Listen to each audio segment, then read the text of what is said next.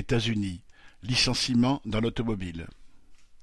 Les trois grands constructeurs automobiles des États-Unis ont annoncé des licenciements dans plusieurs usines du Michigan et de l'Ohio. 1300 chez General Motors, plusieurs centaines chez Stellantis et chez Ford.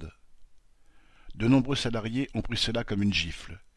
Il y a quelques mois, lors de la renégociation des contrats entre leur entreprise et le syndicat de l'automobile, EAW, ils avaient largement voté pour la grève. Après plusieurs semaines où seulement une partie des usines ont effectivement été mobilisées, l'UAW a signé avec les constructeurs des accords comprenant des hausses de salaire, accords ratifiés par une majorité de salariés. L'annonce des licenciements par ces entreprises apparaît comme leur réponse. La direction de l'UAW ne propose nullement d'engager la lutte contre ces licenciements. Elle ne les dénonce même pas, comme le souligne le journal trotskiste The Spark dans sa dernière édition, 1er janvier.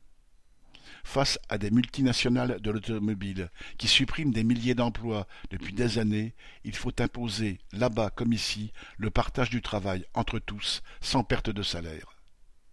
MB